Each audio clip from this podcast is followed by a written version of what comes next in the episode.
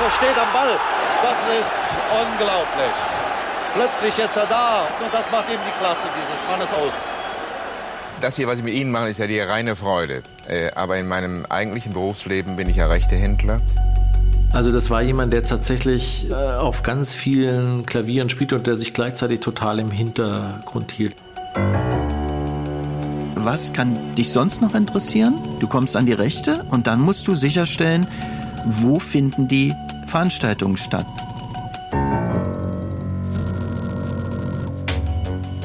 Stellen wir uns mal vor, es gäbe einen Masterplan hinter der WM-Affäre. Einen Plan, von dem bisher noch nirgendwo in diesem Podcast die Rede war. Einen Plan, der ein offensichtliches Motiv und gezielte Maßnahmen beinhaltet. Einen Plan, um die WM nach Deutschland zu holen. Wenn es diesen Plan gegeben hat, wäre er die einfache Antwort auf die Frage, ob die WM 2006 gekauft war. Eine Theorie, die besagt, dass das wirklich so gewesen sein könnte, steht erst im Dezember 2020 in den Zeitungen. Eine Theorie, für die es aber schon viele Jahre davor die ersten Indizien gab. Dann hatte ich eine Quelle und habe mich mit der irgendwie, ich glaube einmal im Biergarten äh, und einmal abends im Wirtshaus getroffen, in irgendeinem Hinterzimmer, tatsächlich so bei Schweinshaxe, wie man sich das so vorstellt. Und dann sagte er plötzlich, sagen Sie mal, interessieren Sie sich eigentlich auch für Fußball? Und ich habe gesagt, äh, ja, kommt drauf an. Durch die neuen Enthüllungen wird der Sommermärchenskandal endgültig zum Wirtschaftskrimi. Mit rätselhaften Deals zwischen einer Agentur und Wahlmännern des Exekutivkomitees, sonderbaren Verträgen und verschleierten Zahlungen. Die Bestechung scheint zum Investment eines einflussreichen Unternehmers zu gehören, dem Medienmogul Leo Kirch. Ich bin Cornelia Neumeier und das ist Affäre Deutschland. Folge 7. Der Masterplan.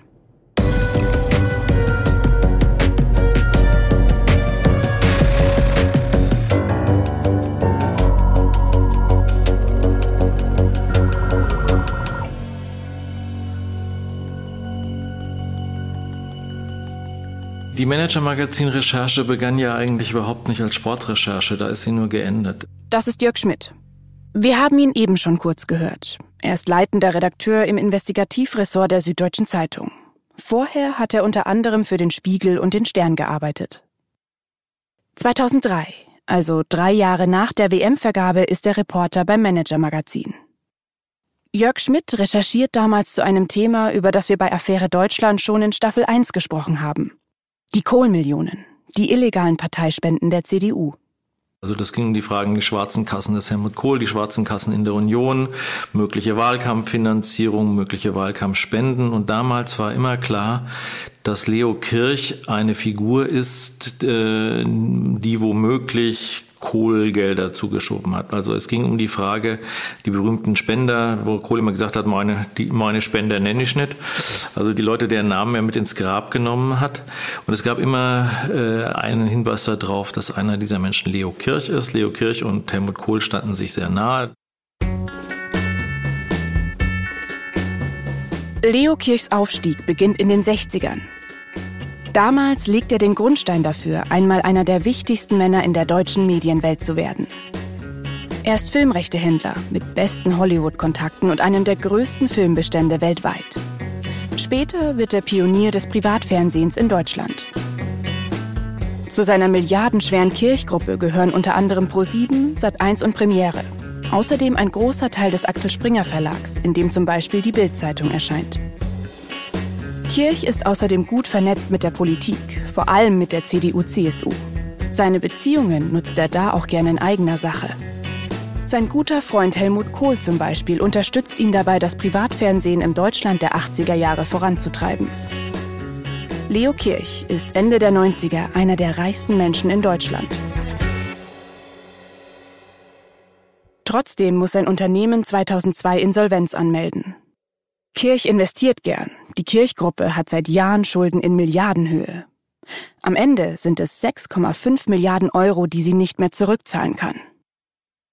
Es ist eine der bis dahin größten Firmenpleiten der deutschen Nachkriegszeit. Als das Kirchimperium äh, zerfiel und Kirch in die Pleite schlitterte und sich das auflöste, war das natürlich für Journalisten eine Goldgrube, da einfach drum zu recherchieren. Und aus allen zerfallenden Strukturen gibt es plötzlich Leute, die dann doch Redebedarf haben. Und das war eigentlich mein Angang. Ich suchte eigentlich sozusagen nach irgendjemand, der mir ähm, helfen würde, diesen Kohlenmillionen auf die Schliche und auf die Fährte zu kommen. In der Hoffnung, mehr über Helmut Kohls geheime Spender zu erfahren, trifft Jörg Schmidt einen Informanten. Der kann zu den Kohlmillionen gar nicht so viel sagen, aber er hat einen anderen Tipp für Schmidt. Und dann sagt er plötzlich, sagen Sie mal, interessieren Sie sich eigentlich auch für Fußball? Und ich habe gesagt, äh, ja, kommt drauf an. Und äh, dann sagt er, ja, äh, es gibt da eine Geschichte, wir haben ganz komische Verträge gemacht mit dem FC Bayern München. Aus diesem Tipp wird Schmidts erste Recherche zu Leokirchs Verstrickungen mit dem deutschen Fußball. Es ist eine Geschichte, die klingt wie aus dem Lehrbuch. Klassische Korruption. Grob zusammengefasst geht sie so. Leo Kirch hat die Fernsehrechte für die Fußball-Bundesliga. Die Spiele laufen damals beim Pay-TV-Sender Premiere und auf Kirchs Privatsender Sat1. Als damals eine Änderung in der Rechtevermarktung diskutiert wird, die dem FC Bayern viel Geld bringen und Kirch viel Geld kosten würde, setzen die Parteien einen geheimen Vertrag auf. Kirch zahlt den Bayern rund 40 Millionen Mark und die Bayern stimmen gegen die Reform. Aus Schmidts Recherche zu den geheimen Kohlmillionen ist die Enthüllung der geheimen Kirchmillionen geworden. Die Kirchgeldaffäre sorgt für großes Aufsehen in den Medien und Entrüstung bei der Konkurrenz. Das ist nicht schön, das ist nicht in Ordnung. Und das trifft wiederum auf Unverständnis bei den Bayern. Demzufolge sehe ich zwar einen kleinen Verstoß, aber das ist für mich eine Lappalie. Nach dieser Geschichte meldete sich dann jemand anderes aus dem Kirchimperium und sagte, ja, das sei nicht die einzige Geschichte gewesen, wo Kirch beim Fußball illegale Zahlungen geleistet hätte. Es hätte dort Unterlagen gegeben im Zusammenhang mit der WM 2006, also der WM-Vergabe. Im Jahr 2003 denken die wenigsten daran, dass mit der Vergabe um die WM etwas Grundlegendes nicht gestimmt haben könnte. Klar, das Titanic-Fax, das war irgendwie komisch, aber das hat eigentlich schon bald niemand mehr so richtig ernst genommen. Und bis der große Knall kommt, die Enthüllungen, die Rechtfertigungen, die Rücktritte, wird es noch zwölf Jahre dauern. Aber Jörg Schmidt sitzt damals in der Redaktion des Manager-Magazins und fragt sich, hatte Leo Kirch vielleicht etwas mit der WM-Vergabe nach Deutschland zu tun?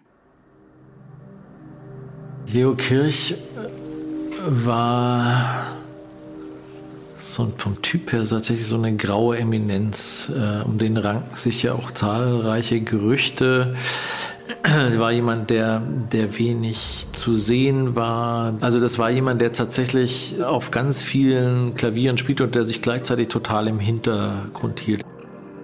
An Leo Kirch kommt in Sachen Film und Fernsehen keiner vorbei. Aber für einen milliardenschweren Medienmogul gibt sich Leo Kirch zeitlebens recht unscheinbar.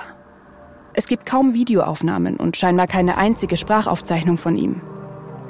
Dafür aber eine Anekdote aus der Tageszeitung Taz die das ganz gut beschreibt. Als Kirch in den 80ern mal beim damaligen ZDF-Intendanten Dieter Stolte aufschlägt, dem er regelmäßig Hollywood-Filme verkauft, spielt er den Sekretärinnen einen kleinen Streich und gaukelt ihnen vor, er selbst sei nur der Fahrer und der echte Leo Kirch, der größte Filmhändler Deutschlands, warte noch im Wagen. In einer anderen Geschichte auch in der Taz heißt es, dass Leo Kirch mal auf der Firmenfeier seines eigenen Senders von einigen Leuten nicht erkannt wurde. Doch hinter dem Mann mit der Strickjacke, der sich auch mal als sein eigener Fahrer ausgibt, steckt ein knallharter Geschäftsmann. 1956 fährt er mit dem Auto seiner Frau und einem Freund nach Italien. Dort kauft er die deutschsprachigen Rechte am Film La Strada von Federico Fellini. Auf Empfehlung eines Studienkollegen.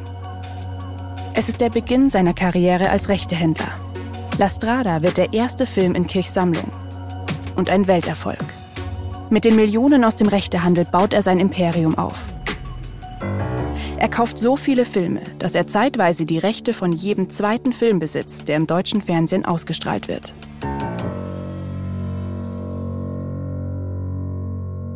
Später hält er große Anteile an den wichtigsten privaten Medienunternehmen in Deutschland.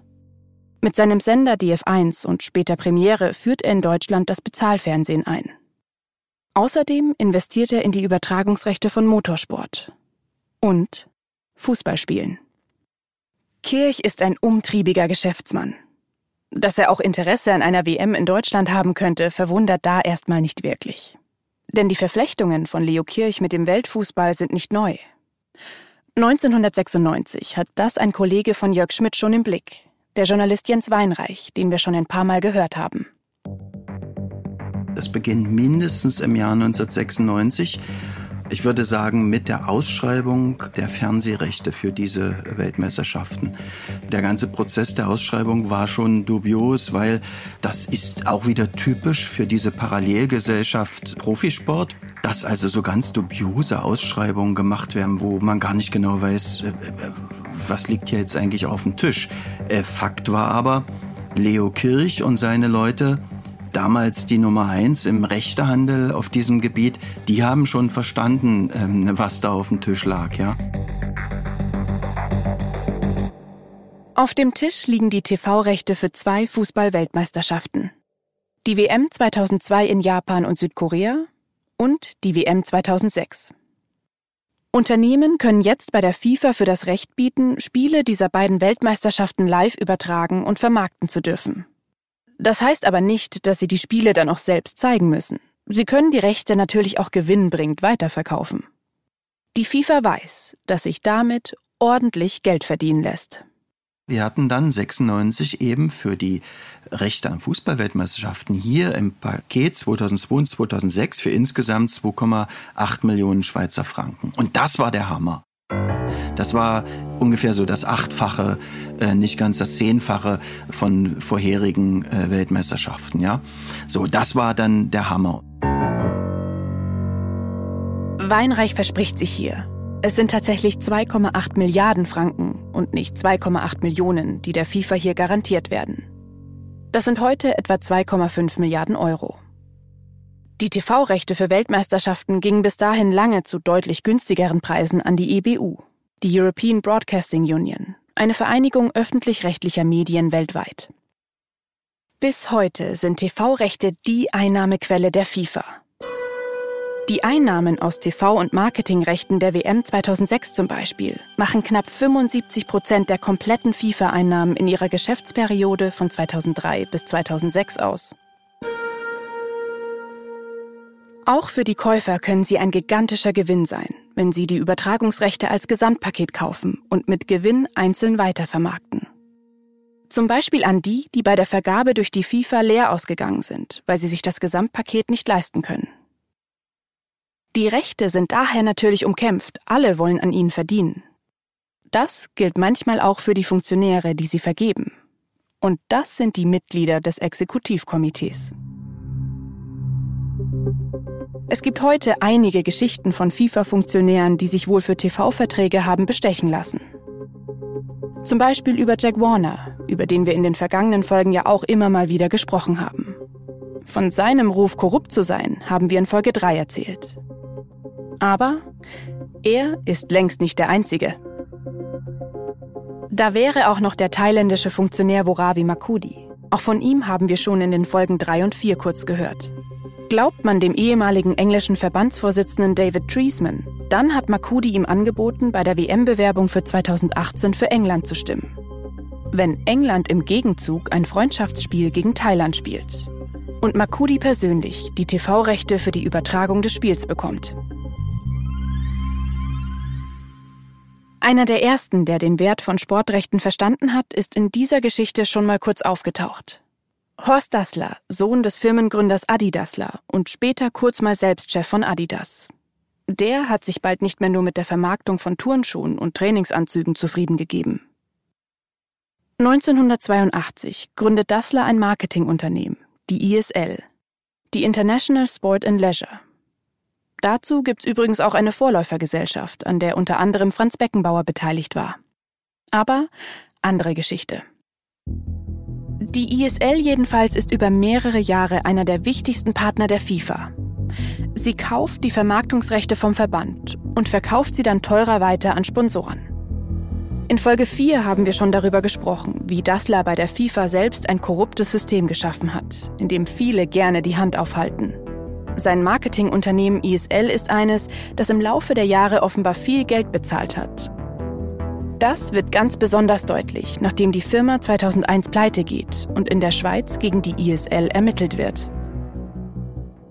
Gerichtsfest verbrieft können wir sagen, die ISL ist ein Korruptionskonzern gewesen.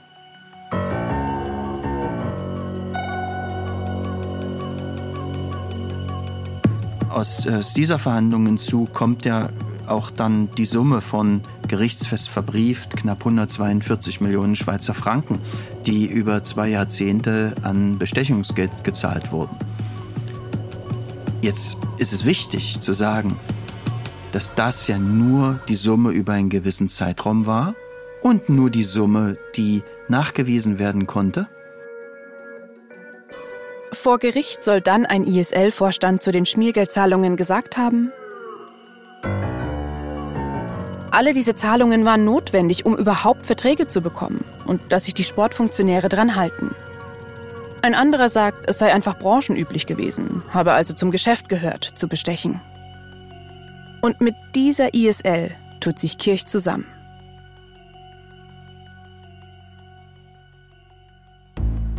Gemeinsam gehen sie 1996 ins Rennen, um die Rechte an den Weltmeisterschaften 2002 und 2006 zu kriegen. Am Ende bekommen sie den Zuschlag.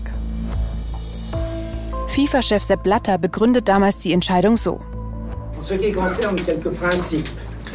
Wir haben immer ganz klar gesagt, worauf es uns bei dieser Entscheidung ankommt, so FIFA-Generalsekretär Blatter vor der Presse. Wir wollen die bestmögliche Berichterstattung und wir wollen den höchstmöglichen Gewinn. Jens Weinreich geht fest davon aus. Auch hier wurde geschmiert. Dass also gerade bei der Rechtevergabe 1996 alles sauber lief, hält Weinreich für äußerst unrealistisch.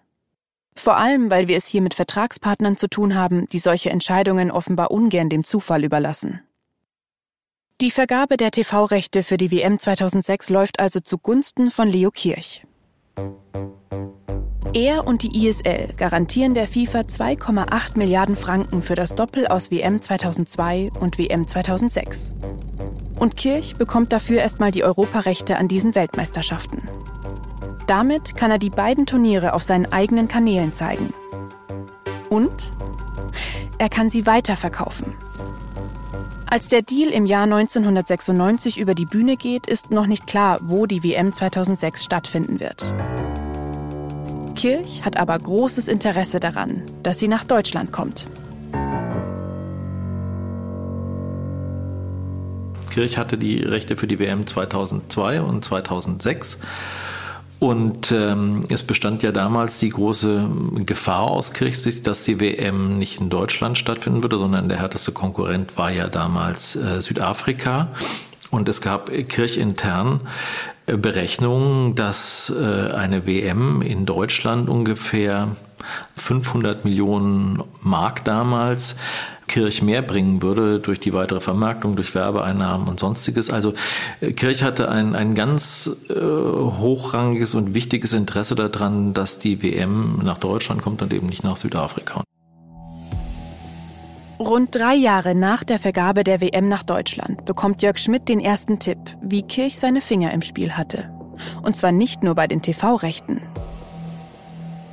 Irgendwann bekam ich dann äh, auch äh, anonym ein Paketchen zugeschickt und da war eine Gesprächsnotiz, äh, die einer der Kirchjuristen zusammengefasst hat über sein Gespräch mit Fedor Radmann, damals WM, OK, erst im OK, dann später Berater und außerdem ein Berater von Kirch. Und ähm, es ging also um Absprachen, die Radmann getroffen hat mit Günter Netzer Günter Netzer, der Ex-Fußballprofi, ist vor der Vergabe Direktor eines anderen Sportrechtevermarkters, der mit Kirch zusammenarbeitet. Der CWL. Das Schweizer Unternehmen vermarktet TV-Rechte und Werbeflächen bei Fußballspielen, also zum Beispiel Werbebanden am Spielfeldrand. Seit 1981 ist die CWL Partner des DFB. Später wird sie dann vollständig von der Kirchgruppe übernommen und wird zur Kirchsport AG.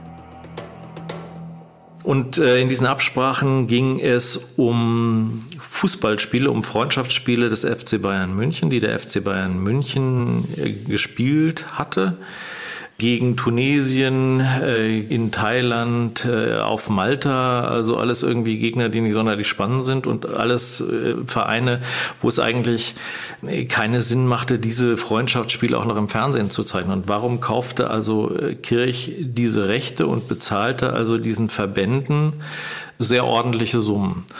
Und ich habe damals diese Sachen ein bisschen anrecherchiert und habe festgestellt, ähm, ja, das waren genau die Vereine oder die Verbände, die wichtige Stimmen waren bei der WM-Vergabe an, an Deutschland.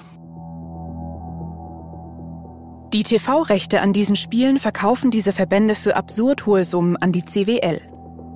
Pro Spiel rund 300.000 Dollar absurd hoch, weil die Spiele für das Fernsehpublikum eigentlich uninteressant sind und sogar noch Reisekosten und eine Gage von 200.000 Mark für den FC Bayern obendrauf kommen. Die Übertragungsrechte wiederum verkauft die CWL dann weiter an das DSF, einen Sportsender von Kirch. Man muss sich doch einfach angucken. Das sind Freundschaftsspiele zwischen dem FC Bayern und Malta. Teile dieser Spiele sind nicht mal wirklich übertragen worden oder ein Spiel ist gar nicht übertragen worden. Die werden dann irgendwo auf irgendwelchen Kirchsendern weggesendet. Die Refinanzierung funktioniert doch gar nicht. Wenn ich für dieses Spiel 500.000 Euro an Malta zahle, dann muss ich dieses Geld doch als Kirch refinanzieren.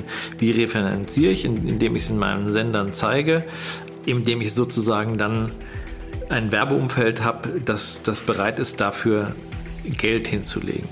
Und das referenziere ich doch nicht dadurch, dass irgendwie äh, Audi, BMW, Nestle und Gott weiß was sagen. Also das ist das Topspiel, auf das ich seit Jahren warte. Freundschaftsspiel FC Bayern mit der dritten Mannschaft gegen äh, die Nationalmannschaft von Malta. Das verzahlt ihnen doch keiner was. Da wollen sie doch nicht hin. Also ähm, wenn man jetzt Kirch kennt oder weiß, wie das Kirchunternehmen funktioniert hat, dann können Sie davon ausgehen, dass der nichts gemacht hat, wenn er nicht damit Geld verdient hat. Das ist doch nicht die Wohlfahrt gewesen.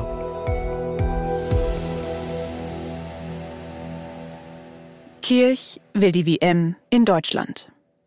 Deshalb betreibt er mit Hilfe der CWL und dem Kauf überteuerter Rechte wohl sozusagen Landschaftspflege. Im Zuge seiner Recherchen zu diesen seltsamen Rechtegeschäften stößt Jörg Schmidt dann auch noch auf einen rätselhaften Beratervertrag mit einem Vertrauten des Wahlmanns Mohammed bin Hammam, Elias Sakur, der auch beste Beziehungen in die südamerikanischen Verbände pflegt. Geschlossen wenige Wochen vor der WM-Vergabe und dotiert mit einer Million Dollar. Zwischen Sakur und Kirchmedia, eingefädelt von Fedor Rathmann, dem Vertrauten von Franz Beckenbauer, der mit ihm um die halbe Welt geflogen ist während der WM-Bewerbung und der davor selbst mal Geschäftsführer der Rechteagentur CWL war. Jörg Schmidt vermutet, dass Kirch mit so einer Zahlung an einen einflussreichen Mann Stimmen aus Südamerika und der arabischen Welt organisieren sollte. Geklärt ist das bis heute nicht. Bei einer Sache ist sich Jörg Schmidt aber schon damals ziemlich sicher. Kirch hat bei der WM-Bewerbung nachgeholfen. Unterstützt haben ihn dabei Günter Netzer und die CWL, aber vor allem Fedor Rathmann. Erst später merkt Schmidt, dass Netzer wohl doch eine viel größere Rolle spielt als zunächst gedacht. Werbung spannende, zum Teil skurrile, aber vor allem unterhaltsame Hörerlebnisse aus dem echten Leben. Diese findest du in unserem neuen Format Stories of Life. Wie lebt es sich zum Beispiel als Geflüchtete oder Geflüchteter in Deutschland? Wie ist das, wenn man einen ungewöhnlichen Job hat wie Hacker oder Domina? Und wie ist eigentlich der Alltag, wenn ich im Gefängnis bin? Höre jetzt rein und lass dich von fesselnden Dokumentationen und gut recherchierten Reportagen in das echte Leben mitnehmen. Stories of Life gibt es überall, wo es Podcasts gibt. Folg uns in der Podcast-Plattform deiner Wahl und verpasse keine neue Folge. Werbung Ende. Am 30. April 2003 veröffentlicht das Manager-Magazin Jörg Schmidts Recherchen. Über das Titelblatt der Ausgabe zieht sich ein rotes Band. Darauf steht Netzer, Kirch und Co. im Zwielicht. Wurde die Fußball-WM gekauft? Was für ein Skandal. Drei Jahre vor der WM. Aber die Story geht völlig unter. Keine Sondersendungen, kein Aufschrei. Nichts. Bei der Kirchgeldaffäre um den FC Bayern hatte sich wenigstens die halbe Bundesliga aufgeregt. Das Interessante war, wir hatten auf die Geschichte mit den Bayern eine irre Resonanz. Ähm, jeder Fernsehsender, jeder Radiosender, alle sind darauf eingegangen. Und diese Geschichte mit der WM verpuffte völlig. Das ist überhaupt nicht aufgegriffen worden. Und ich habe mich immer gewundert, warum, warum interessiert das keinen? Warum geht da keiner ran? Aus heutiger Sicht ist das schwer begreiflich. Man hätte es wissen können dass die WM 2006 womöglich gekauft war. Das stand schon damals auf der Titelseite eines großen deutschen Magazins. Aber keinen interessiert's. Wie konnten die Beteiligten so lange in Ruhe gelassen werden, wo doch schon so früh begründete Zweifel bestanden? In der Zeitung für alle lesbar. In den folgenden Jahren widmet sich Schmidt erstmal wieder anderen Themen. Die Kirchrecherche nimmt er in Gedanken trotzdem immer mit. Auch zum Spiegel, wo er in der großen Skandalgeschichte 2015 gemeinsam mit Kollegen dann die Schwarzgeldkasse des DFB mit aufdeckt. Ein Grund, warum die Geschichte im Jahr 2015 so eingeschlagen war, war sicherlich auch, dass jeder was mit diesem Sommermärchen in Verbindung bringen konnte. Jeder fand das irgendwie toll und fand das großartig und was wurde da alles drüber geschrieben. Äh, wir Deutschen können doch nett sein und dieser Jahrhundertsommer und das passte ja irgendwie alles wie die Faust aufs Auge. Ähm, das haben alle irgendwie noch im Kopf gehabt, auch zehn Jahre später und, und deshalb an, an diesem Sommermärchen zu rütteln, das war Rütteln an einer deutschen Ikone quasi. Und, und die Geschichte äh, im Manager-Magazin war drei Jahre bevor die Spiele gestartet sind. Und da konnte sich das quasi noch gar niemand so richtig vielleicht auch vorstellen.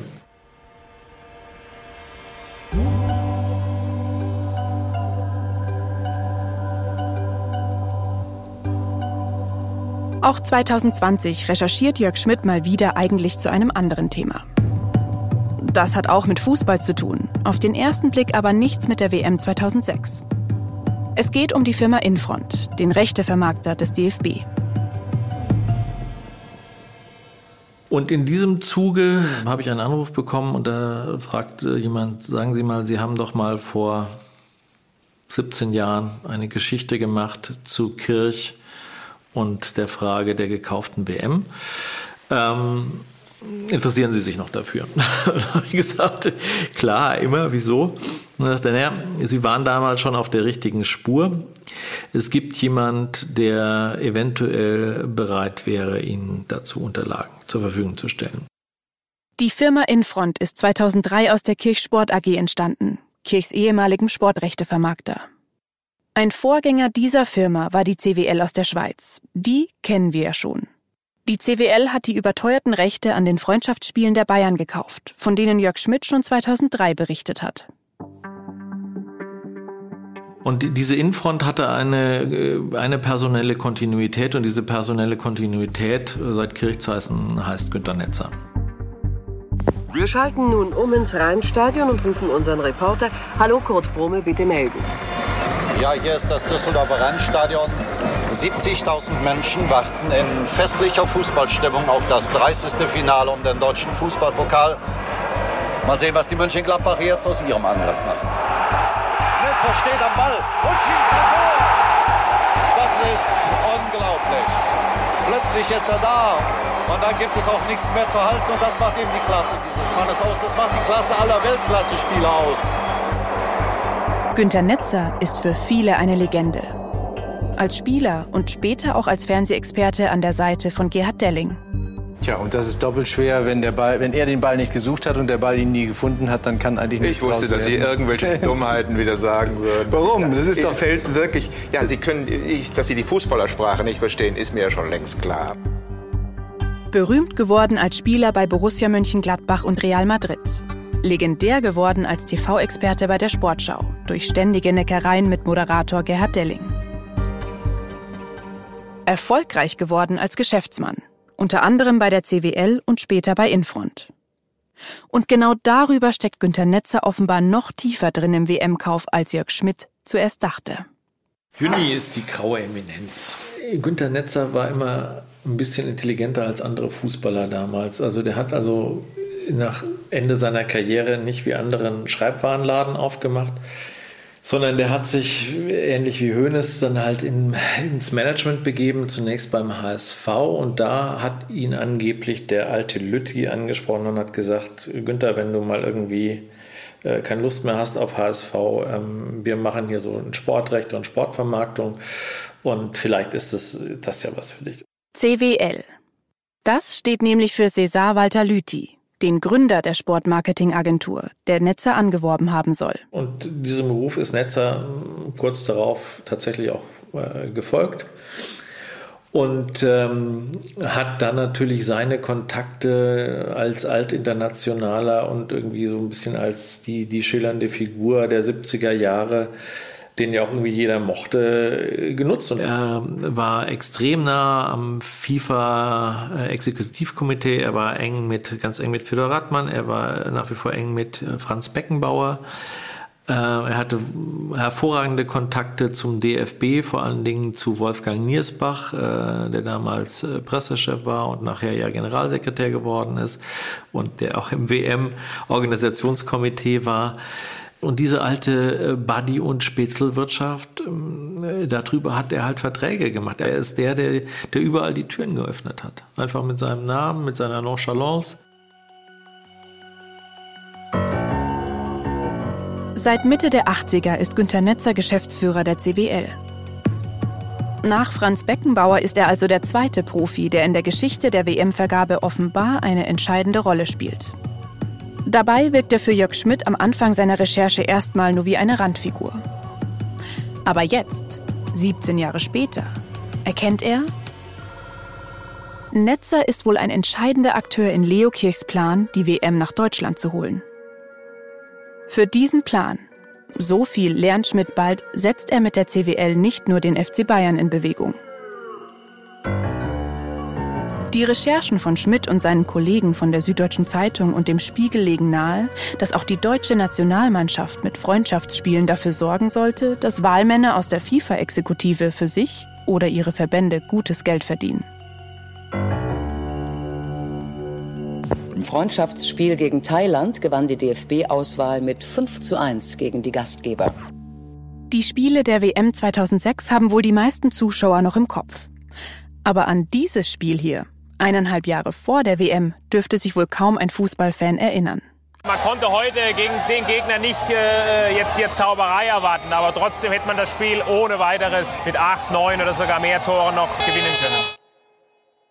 Der damalige Co-Trainer der Nationalmannschaft, Joachim Löw, sagt nach dem Spiel sogar, er könne sich nicht erinnern, dass eine deutsche Nationalmannschaft jemals gegen eine solch schlechte Auswahl gespielt hätte. Die Partie findet an einem Dienstag kurz vor Weihnachten statt, 12.30 Uhr deutscher Zeit. Für die Werberechte an diesem Spiel soll die CWL dem thailändischen Verband zwei Millionen Dollar gezahlt haben.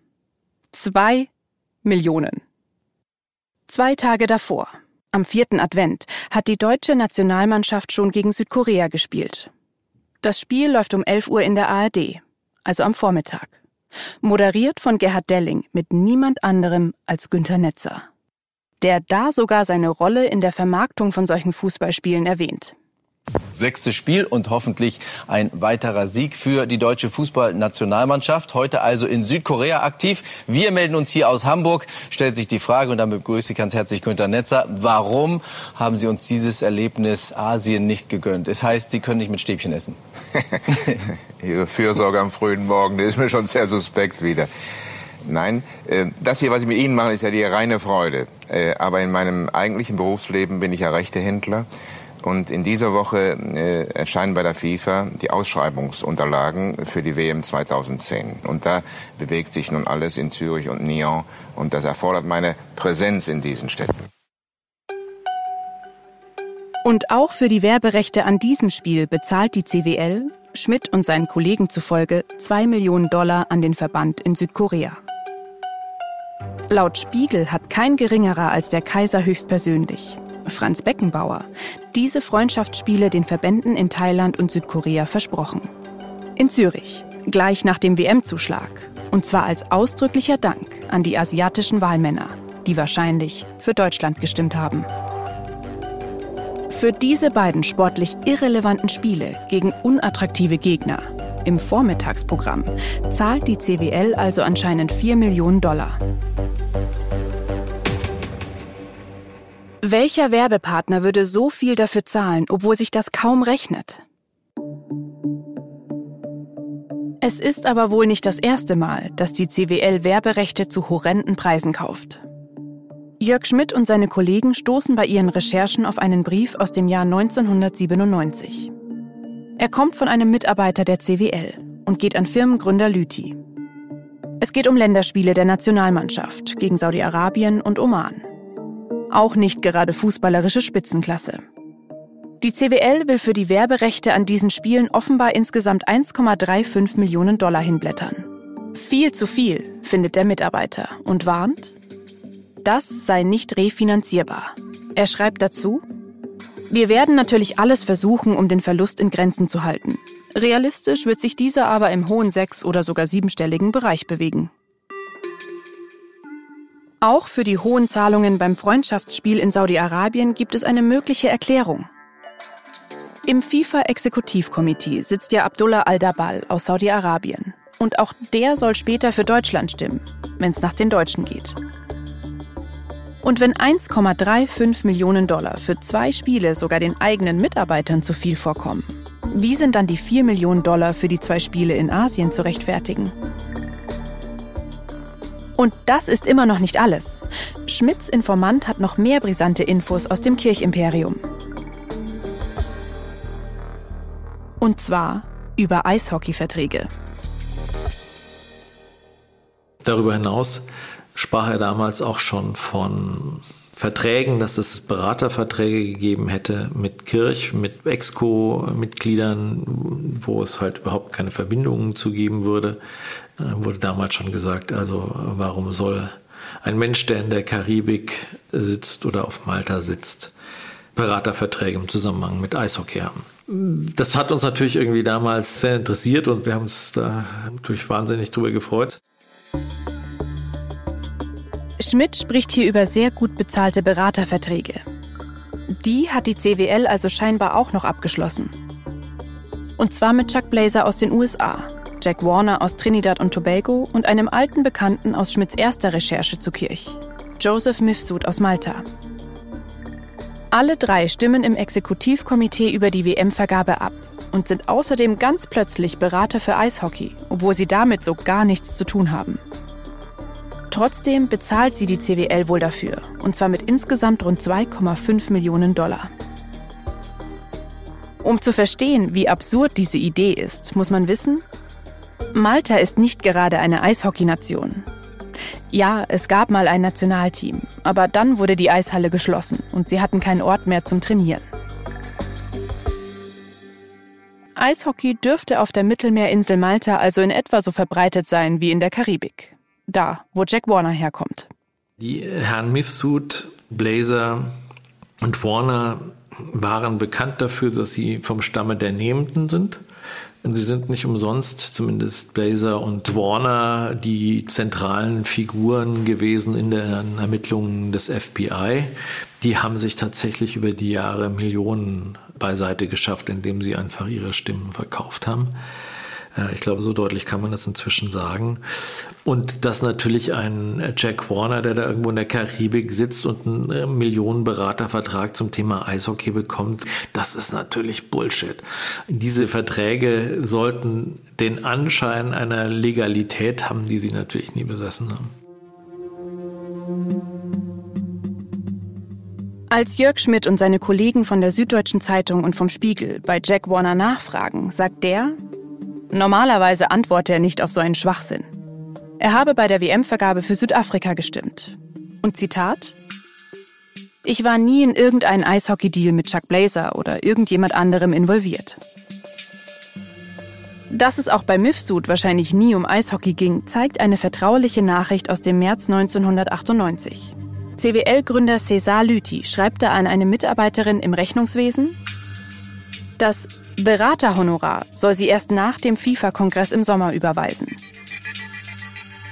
Mit Eishockey hat der Kongress aber gar nichts zu tun, wohl aber mit der Entscheidung über die WM-Vergabe.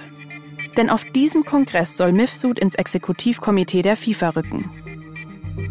Vor der Auszahlung soll die Angestellte außerdem noch das Okay von einem GN einholen. GN. Das ist laut Spiegel und SZ das firmeninterne Kürzel für Günther Netzer. Fassen wir an der Stelle also nochmal zusammen. Leo Kirch kauft im Jahr 1996 die Fernsehrechte für die Fußballweltmeisterschaft 2006. Für ihn sollte die WM unbedingt in Deutschland stattfinden. Das verspricht höhere Einnahmen. Deshalb setzt er scheinbar alles daran, und schickt dafür die Agentur CWL los. Die CWL zahlt Millionenbeträge für Werberechte bei Freundschaftsspielen der deutschen Nationalmannschaft an die Verbände von drei Mitgliedern des Exekutivkomitees der FIFA. Die sollen möglichst für eine WM in Deutschland stimmen. Die CWL schließt außerdem auch mit drei weiteren Wahlmännern Beraterverträge ab, für Leistungen, die wohl nie so erbracht worden sind. Sechs Wahlmänner der FIFA profitieren also offenbar direkt oder indirekt von Kirchs Landschaftspflege vor der entscheidenden WM-Vergabe. Das sind die Ergebnisse der Recherchen von Jörg Schmidt und seinen Kollegen. Aber bevor Sie die veröffentlichen, fragen Sie nochmal bei allen Betroffenen nach. Wollt ihr dazu vielleicht was sagen, euch erklären? Bei der Kirchrecherche habe ich irgendwann einen wichtigen Menschen konfrontiert, beziehungsweise dessen Sprecher, und der hat mir gesagt, wir werden uns dazu nicht äußern. Außerdem, so billig hat noch nie einer eine WM gekauft. Wobei, gekauft hat sein Gesprächspartner wohl so direkt nicht gesagt. Da verbessert sich Jörg Schmidt nach dem Gespräch noch einmal. Bekommen. Das sei das Wort gewesen. So billig hat noch nie einer eine WM bekommen. Das klingt ja fast nach einem indirekten Geständnis. Obwohl der Gesprächspartner das Engagement von Kirch gar nicht als Bestechung sieht, so erzählt es Schmidt sondern eben als eine Art Landschaftspflege. Ist das also die eigentliche Geschichte, wie die WM 2006 nach Deutschland kommt? Haben sie am Ende nicht Franz Beckenbauer und der DFB nach Deutschland geholt, sondern Leo Kirch? Ja. Also das Verdienst, die WM nach Deutschland geholt zu haben, umkreist ja den Heiligenschein des heiligen Franz von Bayern aber ich glaube, die wahre Ehre gehört Leo Kirch. Ich weiß nicht, wie viel das Lächeln von Beckenbauer und die vielen Reisenkilometern an Stimmen gebracht hat, aber ich glaube, das Geld von Leo Kirch hat letztlich den Ausschlag gegeben.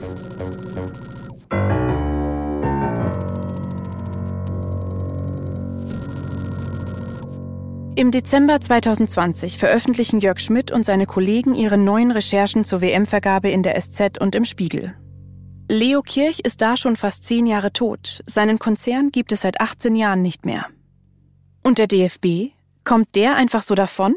Weil seine Rolle im Sommermärchenskandal womöglich gar nicht so entscheidend war? Weil es am Ende ja vor allem Kirch gewesen ist? Nein, der DFB steckt anscheinend mittendrin, hat wohl Bescheid gewusst und nicht nur das.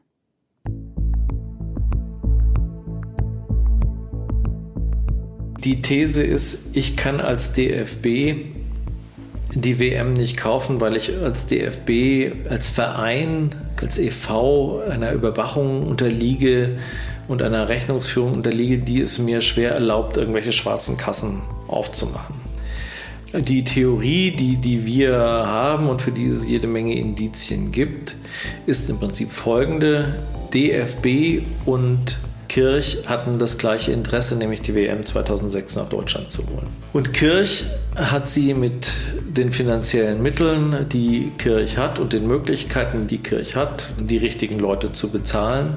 Den Part hat quasi Kirch erfüllt und die Gegenleistung vom DFB könnte gewesen sein, dass danach Kirch unausgesprochen über die nächsten 20 Jahre, also quasi bis vor einem Jahr, die Rechte am DFB an Spielen der Nationalmannschaft äh, und des DFB-Pokal äh, bekommen hat. Die Journalisten vermuten, dass sich der DFB großzügig für Kirchs Einsatz bedankt haben könnte. Mit Vereinbarungen, an denen womöglich dann die CWL und später vielleicht auch ihr Nachfolger Infront verdient haben.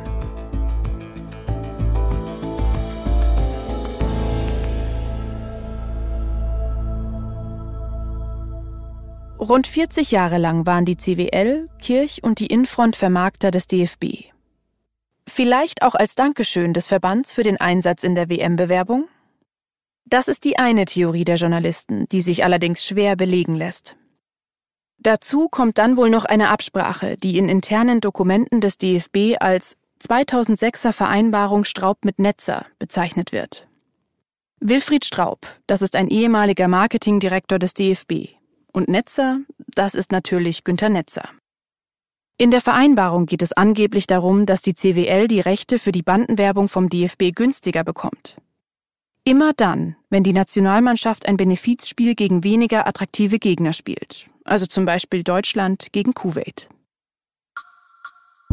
Die CWL kann die Werbeflächen dann weiter vermarkten, auch zu höheren Preisen, und sich so eine goldene Nase verdienen. So schreibt es ein DFB-Mann 2002 in einer Mail, auf die sich Spiegel und SZ in ihren Berichten berufen. Darum soll es also scheinbar im Kern dieser 2006er Vereinbarung gehen. Die Beteiligten sind auch klar. Und 2006er? Worum soll es da gehen? Wenn nicht um die WM. Das ist keine Notiz, die uns als Firma betrifft und deswegen können wir uns dazu auch nicht äußern. So sagt es uns ein Sprecher der Firma Infront. Die haben wir um eine Stellungnahme gebeten zu den Berichten in Spiegel und SZ. Sie sind übrigens die Einzigen, die uns auf diese Bitte antworten und zu einem Interview bereit sind. Die Antwort, dass die Notiz nichts mit Infront zu tun hat, die bezieht sich natürlich zuerst mal darauf, dass es die Firma CWL selbst nicht mehr gibt. Sie wurde 1999 an die Kirchgruppe verkauft. Dann Drei Jahre später ging Kirch insolvent. Kurz darauf wurde dann die Firma Infront gegründet. Formal stimmt also, die Infront ist nicht die CWL, die damals wahrscheinlich die Vereinbarung über die günstige Bandenwerbung getroffen hat. Dass sich Infront daran bereichert hätte, also Rechte günstig vom DFB bekommen und zum Normaltarif verkauft hat, das bezeichnet Infront heute als eine infame Unterstellung. Und die These, dass Infront vom DFB bei der Rechtevergabe eine Sonderbehandlung bekommen hätte, auch die sieht die Rechtefirma ganz anders als die Journalisten. Diese Vorwürfe sind völlig an den Haaren herbeigezogen.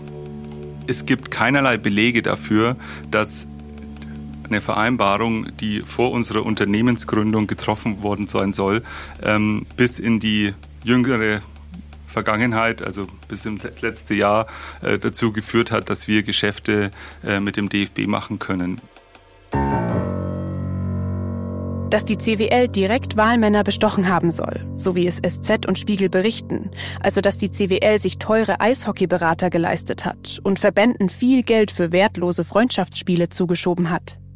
Zu diesen Vorwürfen will die Infront gar nichts sagen wir können uns dazu nicht äußern, weil wir von diesen Vorgängen keine Kenntnisse haben. Ähm, Infront wurde nach äh, 2003 und nach der Vergabe äh, der WM gegründet und ähm, aus unserer Sicht ähm, wird in diesen Berichten, auf die sie Bezug nehmen, ähm, immer wieder versucht, die Brücke zu schlagen zwischen den Vorgängen von vor fast 20 Jahren und unserem Geschäft heute.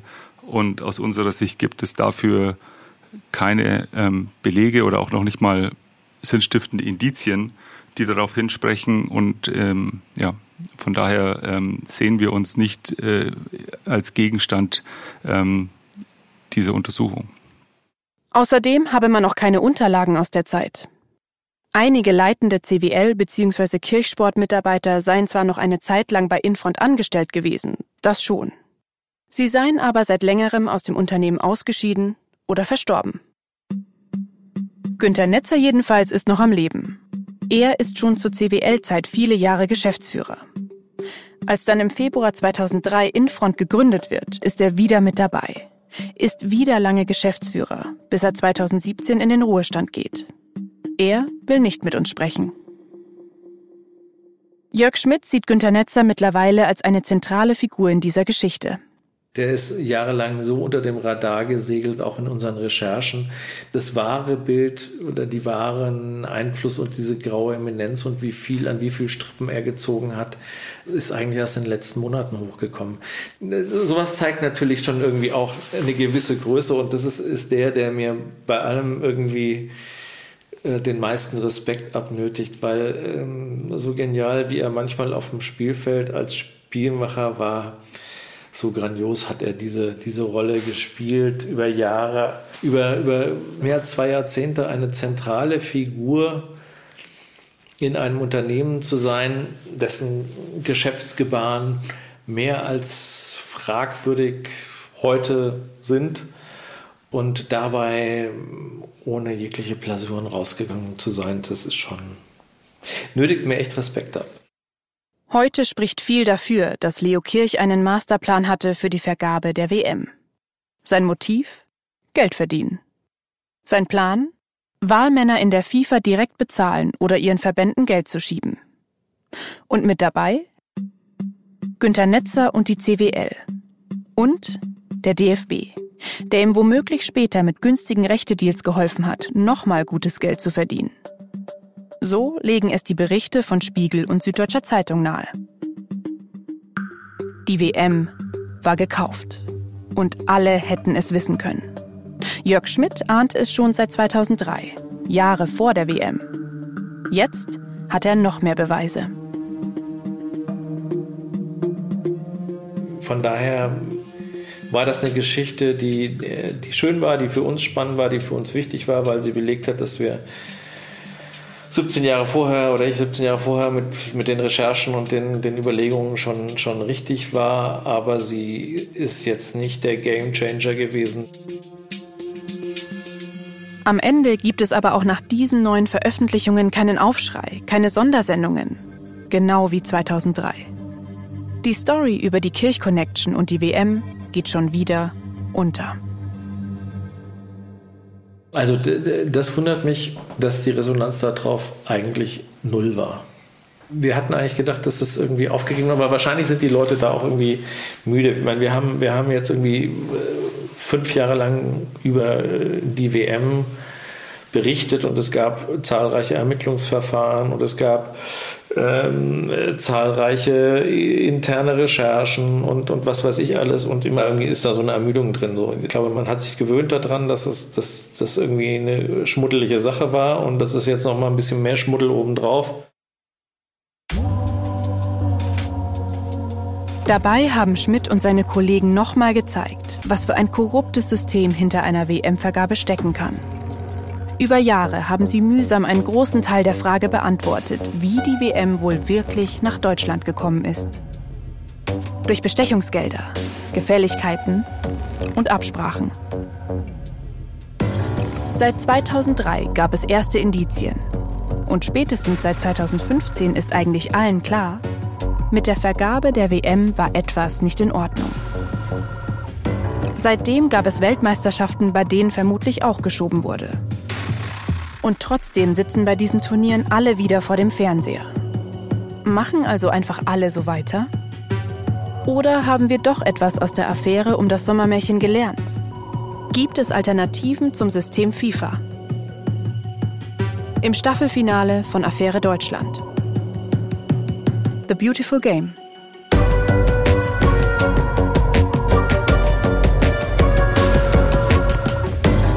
Unsere Idee war zu sagen, wir müssen zum Zuschauerboykott aufrufen, denn das ganze Rad, der ganze Betrieb funktioniert ja, indem eben möglichst viel Publikum da ist, also durch Quote.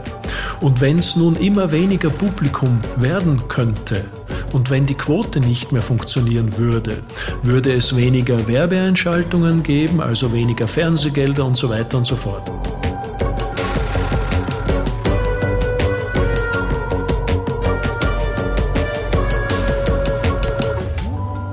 Affäre Deutschland, die gekaufte WM ist ein Fire Original von Ikone Media. Gehostet von mir, Cornelia Neumeier. Manuskript dieser Folge, Zita Zengerling. Redaktionelle Leitung, Konstanze Radnoti. Redaktion, Fabian Dilger und Zita Zengerling. Mit Recherchen und Interviews von Manuel André, Dirk Burkhardt, Lena Sauerer, Lukas Waschbüsch und Leopold Zark. Fact-Checking, Max Gilbert. Archivrecherche, Monika Preischel, Theresa Volk und ich. Sounddesign und Audioproduktion Lorenz Schuster. Regie Niklas Gramann mit Unterstützung von Leopold Zark. Produzent Reinhard Röde. Redaktion Fayo Isabel Löbert-Rhein und Johanna Bohmen. Gesamtleitung Fayo Luca Hirschfeld und Tristan Lehmann. Wir haben in diesem Podcast Archivmaterial verwendet. Eine Liste der Töne und deren Quellen befindet sich in den Show Notes.